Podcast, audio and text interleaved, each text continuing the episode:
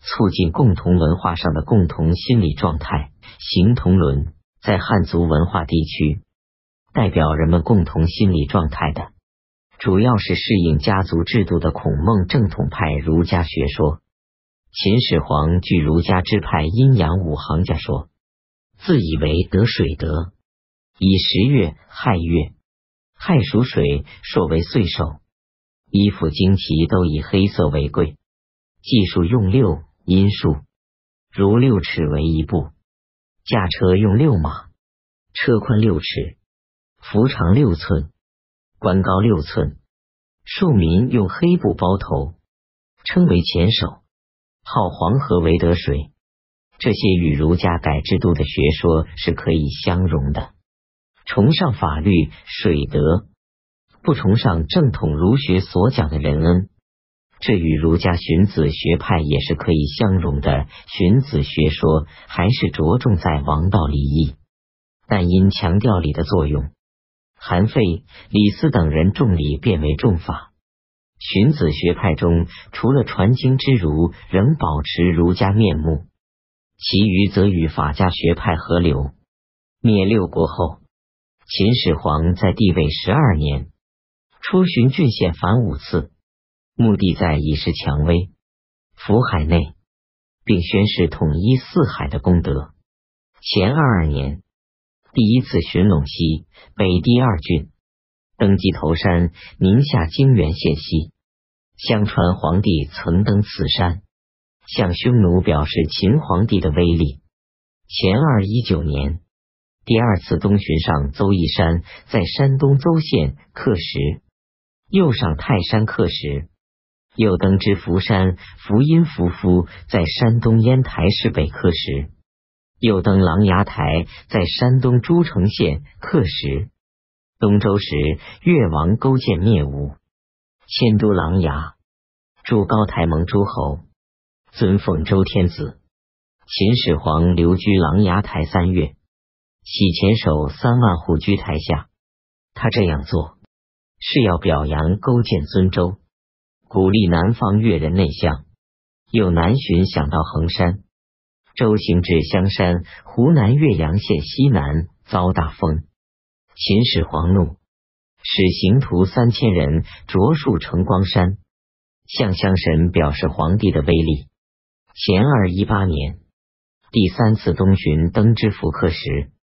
前二一五年。第四次东巡至碣石山，在河北昌黎县刻石。前二一年，第五次南巡至九嶷山，在湖南宁远县扶长江东下，至会稽山，在浙江绍兴县刻石。记大禹。相传越俗自勾践时起，男女间关系不严。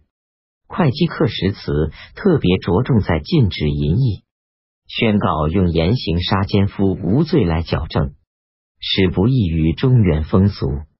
秦始皇为前手改化，渊而晋同度法度，五次出巡，与颁布统一的各种制度，定定文字，大规模移民，经济上各种措施结合起来，在荀派儒学和法家行名之学的思想基础上。促进了全国范围内行同伦的巨大任务。不过，荀派儒学，特别是法家行名之学，与孔孟正统派儒家学说距离甚远。等到强暴统治失势的时候，荀学和行名之学不得不逐渐让位于正统儒学。秦始皇所做上述事业，都有利于统一国家的形成。因之，他也成为这个伟大时代的代表人物。但是，他又做了许多民不堪命的坏事，加上他的继承人秦二世无比昏暴，使秦朝成为短促的朝代。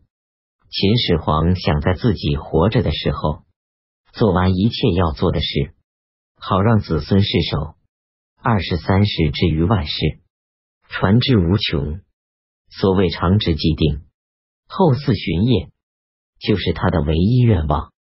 他知道死到底是不可避免的，因而，在骊山造大坟墓，他又希望或者可以不死，因而召集方士求神仙，浪费大量财物，如徐氏航海求药，又刻石经长二百丈，寻求长生不死的奇药。